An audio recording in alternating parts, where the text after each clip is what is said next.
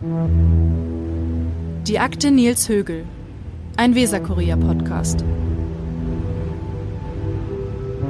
Es ist eine Serie von Morden, die in Deutschland einmalig ist. Nils Högel soll in zwei Kliniken in Oldenburg und Delmenhorst zwischen den Jahren 2000 und 2005 mehr als 100 Menschen umgebracht haben. Der ehemalige Krankenpfleger spritzte den Patienten Medikamente, die oft eine tödliche Wirkung hatten. Wegen sechs Taten ist Högel bereits zu lebenslanger Haft verurteilt.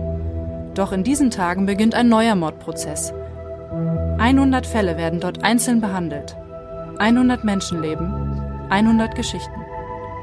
In diesem Podcast beleuchten wir die Taten, die Schicksale der Angehörigen, die Sichtweise der Anwälte. Und wir werfen auch einen Blick auf das Leben des Mannes, der heute bekannt ist als der vielleicht größte Serienmörder in der Geschichte der Bundesrepublik Deutschland. Folge 2 Das Leid der Angehörigen von Nico Schnur. Gelesen von Alice Echtermann. Es ist der 24. Juni 2005, die letzte Spätschicht. Dieses eine Mal noch, dann ist es vorbei und Nils Högel verschwindet in den Urlaub, aus dem er nicht mehr ans Klinikum Delmenhorst zurückkehren wird. Einige Stunden zuvor haben es Führungskräfte des Krankenhauses so entschieden. Högel war erwischt worden. Erneut leere Gilurhythmalampullen, manipulierte Geräte. Doch suspendieren wollte man ihn nicht. Stattdessen eine letzte Schicht. Eigentlich hatte Renate Röper Glück. Sie war im Flur ihrer Delmenhorster Wohnung ausgerutscht und gestürzt. Oberschenkelhalsbruch. Renate Röper, 67, hätte wohl noch lange auf den kalten Fliesen gelegen, hätte ihre Nachbarin mit Schlüssel zur Wohnung Röpers Hilfeschreie nicht gehört. Sie eilte zur Hilfe. Röper kam ins Klinikum, die Operation verlief nach Plan. Jürgen Röper war erleichtert. Seine Mutter hatte ihn angerufen, sie werde bald zur Reha kommen. Es blieb ihr letztes Telefonat. Renate Röper stirbt am 24. Juni 2005 um 19.05 Uhr. Die letzte Spätschicht. Högels letztes Opfer, heißt es in der Anklage. Das hat mich damals komplett umgehauen und völlig aus der Bahn geworfen, sagt Jürgen Röper. Hamburg-Altona, Treffen in einem maroden Einkaufszentrum. Jürgen Röper, kantiges Gesicht, fester Händedruck, arbeitet in der Nähe als technischer Leiter einer Gebäudemanagementfirma. Er pendelt. Röper lebt in Bremen, das war schon damals so, im Sommer 2005, als ihm alles zu viel wurde. Seine Beziehung ist gerade in die Brüche gegangen. Er hat seinen Job verloren und nun auch noch seine Mutter. Jetzt sitzt Jürgen Röper alleine da, mit seinem achtjährigen Sohn, in einem viel zu großen Haus in Woltmershausen. Er soll die Beerdigung regeln, einen neuen Job finden, sich um Sohn und Haus kümmern, das Leben wieder auf die Reihe kriegen. Stress, keine Zeit für Trauer. Es war auch keiner da, der hätte zuhören können, sagt er. Trost spendet ihm der Alkohol. Röper hatte schon vorher getrunken, aber nun verliert er die Kontrolle. Täglich ruft er beim Pizzalieferdienst an. Doch nie bestellt er Pizza. Immer nur Weinbrand. Ein halbes Jahr im Rausch, vernebelt und taub. Dann bricht er kurz vor Weihnachten am Bankautomaten zusammen. Er kommt nicht mehr hoch. Ihm fehlt die Kraft in den Beinen. Es war, als wenn einer mal kurz das Licht ausgeknipst hätte, sagt er. Klinikum Bremen Ost, Jürgen Röper im Rollstuhl. Es wird Wochen dauern, bis er wieder laufen kann. Als ihn der Sohn fragt, ob er nun für immer in diesem Teil sitzen muss, beginnt das Umdenken. Röper rappelt sich auf. Kein Alkohol mehr. Er findet einen neuen Job und eine neue Freundin, beides in Hamburg. Ein Neuanfang. Als die Familie elf Jahre später erfährt, dass Renate Röper nicht an einer Lungenembolie gestorben ist, sondern wohl das letzte Opfer von Nils Högel war, nimmt sich ihre Schwester, 77, das Leben. Jürgen Röper kommt klar mit der Nachricht. Irgendwie. Er ist gefestigt, hat Abstand zu der Sache gewonnen. Es hilft ihm, sagt er, dass er ein Typ ist, der die Dinge technisch betrachtet. Ich kann ja nichts mehr daran ändern, sagt er. Wütend ist er dennoch. Er weiß, der Tod von Renate Röper hätte verhindert werden können. Hätten diese Menschen im Krankenhaus anders gehandelt, dann könnte meine Mutter jetzt noch leben, sagt er. Röpers ruhige Stimme bebt, Falten durchziehen sein Gesicht jetzt wie Furchen. Er spricht von einer ganzen Geschichte des Versagens, die sich am Klinikum abgespielt habe. Es ist schon heftig, dass Sie das so aussitzen wollten, sagt er. Das Personal müsse für ihre Fehler gerade stehen. Ihr Verhalten muss ihnen vor Gericht zum Verhängnis werden, findet er. Jürgen Röper sagt, er will keine Rache, nur Gerechtigkeit.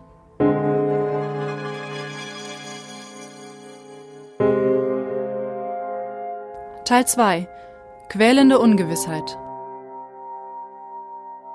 Es ist September 2018, ein Spätsommertag, wenige Wochen bis der Prozess gegen Nils Högel beginnt. Und die Nachrichtenagenturen vermelden, der ehemalige Pfleger soll noch einen Menschen mehr als bekannt getötet haben. Der 99. Mordfall. Die Geschichte dahinter beginnt in Bremen, ein Tag im Juni 2004. Draußen ist es heiß und an einem Taxistand kippt ein Mann um. Adnan Tüter, 47, klappt einfach so zusammen. Früher in der Türkei war er Lehrer. Seit einigen Jahren arbeitet Tüter in Bremen als Taxifahrer und nun liegt er auf dem warmen Asphalt vor dem Taxistand. Seine Kollegen wählen den Notruf. Ein Rettungswagen bringt ihn ins Krankenhaus Bremen Mitte. Was fehlt Tüter? Der Arzt rätselt, vielleicht ist es das Wetter, vielleicht ein Kreislaufkollaps. Am Ende kritzelt er Hyperventilationssyndrom auf den Diagnosezettel und entlässt ihn. Zu Hause in Delmenhorst ist Adnan Tüter noch immer schwindelig. Alles kribbelt, er sieht verschwommen. Tüter steht neben sich, bekommt kaum einen klaren Satz heraus. Maria Tüter erkennt ihren Mann nicht wieder. Ihr ist klar, der muss sofort zurück ins Krankenhaus. Sie überredet ihn, sich im Klinikum Delmenhorst untersuchen zu lassen. Dort stellen die Ärzte einen Schlaganfall fest. Adnan Tüter fällt ins Koma, Intensivstation. Bei ihm seine Frau. Drei Tage und drei Nächte wacht Maria Tüter am Bett ihres Mannes. Dann empfehlen ihr die Ärzte, nach Hause zu gehen, zu den Kindern, auf die Verwandte aufpassen. Der Sohn ist sieben, die Tochter fünf Jahre alt. Es heißt, Adnan Tüter werde wohl noch eine Weile im Koma liegen. Also fährt seine Frau. Etwas essen, ein wenig schlafen. Ein paar Stunden später, es ist fünf Uhr morgens. Maria Tüter wird geweckt. Das Telefon klingelt, das Klinikum. Sie solle herkommen, schnell. Maria Tüter weint, sie hört noch Wortfetzen durch den Hörer, aber die rauschen an ihr vorbei. Zustand dramatisch verschlechtert. Herzstillstand, Wiederbelebung. Eine Stunde später ist Adnan Tüter tot. Wenn sie an die Momente im Krankenzimmer zurückdenkt, sagt Maria Tüter heute, dann hat sie sofort wieder dieses schrecklich grelle Fiepen der Krankenhausmaschinen im Ohr. Schlimme, schlimme Pieptöne. Zwölf Jahre verstreichen. Maria Tüter reibt sich auf. Zum Weinen geht sie nach oben, in ihr Zimmer im Reihenhaus. Vor den Kindern will sie keine Schwäche zeigen. Die sorgen sich schon, wenn sie mal Kopfschmerzen hat. Tüter hält durch. Sie arbeitet als Luftsicherheitsassistentin, zieht ihre Kinder groß und irgendwie geht es weiter, das Leben. Dann klingelt es. April 2016, eine Polizistin steht vor der Tür.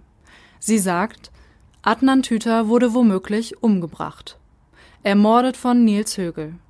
Von da an Krise. Übermächtige, nicht enden wollende Krise. Maria Tüter macht sich Vorwürfe. Sie fühlt sich schuldig, weil ich ihn damals regelrecht ins Klinikum gezwungen habe, sagt sie. Weil sie nicht auch noch die vierte Nacht in Folge an seiner Seite auf der Intensivstation geblieben ist. Sie weiß, dass das Quatsch ist. Ich konnte ja nicht ahnen, dass da ein Mensch mordet, aber die Gedanken sind nun mal da und sie quälen Maria Tüter. Genauso wie die Ungewissheit. Sie fragt sich, was ist wirklich passiert damals in der Nacht zum 15. Juni? Es war halb drei, als Adnan Tüters Herz schwächer wurde und anfing, langsamer zu schlagen. Dreieinhalb Stunden später war er tot. Die Polizei vermutet Überdosis Gilorhythmal. Högel spritzte das Herzmittel vielen seiner Opfer. Der tödliche Wirkstoff darin heißt Eimalin. Rückstände davon sind auch lange nach dem Tod noch im Gewebe nachweisbar. Also soll Tüters Leiche im April 2016, zwölf Jahre später, exhumiert werden. Doch die Sache ist kompliziert. Adnan Tüter liegt in Kumlu begraben, einer türkischen Kleinstadt nahe der syrischen Grenze, nicht weit von Aleppo. Ein Freund wurde in seinem türkischen Heimatort bestattet. Tüter gefiel die Idee. Ein halbes Jahr bevor er am Taxistand umkippte, erzählte er seiner Frau davon. Und nun liegt Tüter in Kumlu, und die deutschen Behörden bemühen sich um die Erlaubnis, sein Grab zu öffnen. In der Türkei will niemand so wirklich zuständig sein. Eineinhalb Jahre vergehen seit April 2016, in denen Maria Tüter auf Gewissheit wartet. Eine bleiernde Zeit. Sie will weitermachen, so wie sie immer weitergemacht hat. Stark sein. Aber das geht jetzt nicht mehr. Ich hatte mich immer zusammengerissen, alles unterdrückt, sagt Tüter. Das hat mich von innen zerfressen. Ich habe schleichend abgebaut, körperlich und nervlich. Mehrfach bricht sie in dieser Zeit zusammen. Sie hat Angstzustände, bekommt Panikattacken, kann nicht mehr arbeiten. Immer öfter verbringt Maria Tüter ganze Tage im Bett. Ihre Knochen schmerzen, auch der Kopf. Und immer wieder dieses grelle Fiepen, die Pieptöne aus dem Krankenhaus. Als das Grab schließlich doch geöffnet werden kann, ist Maria Tüter nicht dabei. Sie erfährt erst wenige Tage davor davon. Zu spät, um noch nach Kumlu zu kommen. Die haben mich einfach ausgeschlossen, sagt sie. Verwandte aus der Gegend fahren zum Friedhof, schicken ihr Fotos vom offenen Grab. Sie hat die Bilder noch auf ihrem Handy. Am Tag der Exhumierung fühlt es sich für Maria Tüter an, als passiere alles von vorne. Als wäre ihr Mann noch einmal gestorben, als hätte sie noch einmal Abschied nehmen, ihn erneut beerdigen müssen. Nur ist diesmal alles noch viel schlimmer. Im September, vor wenigen Wochen, dann das Ergebnis. Es ist nicht die Antwort, die Maria Tüter sich erhofft hat. Die türkischen Rechtsmediziner wiesen eines der Mittel bei Adnan Tüter nach, mit denen Högel tötete. Ein Spätsommertag im September 2018. Die Nachrichtenagenturen vermelden die 99. Mordanklage im Fall Högel und Maria Tüter liegt mit Schmerzen im Bett. Alles tut ihr weh. Die Knochen, der Kopf und immer wieder diese Pieptöne. Der 99. Mordfall, dahinter steht ihre Geschichte. Einmal hat sie das schon geschafft. Weiterleben. Irgendwie, sagt Maria Tüter, muss sie das jetzt noch einmal schaffen. Das war die zweite Folge des Podcasts Die Akte Nils Högel. Sprecherin Alice Echtermann. Ton und Schnitt Christian Walter. Alle Teile finden Sie unter www.weser-kurier.de slash die Akte Högel.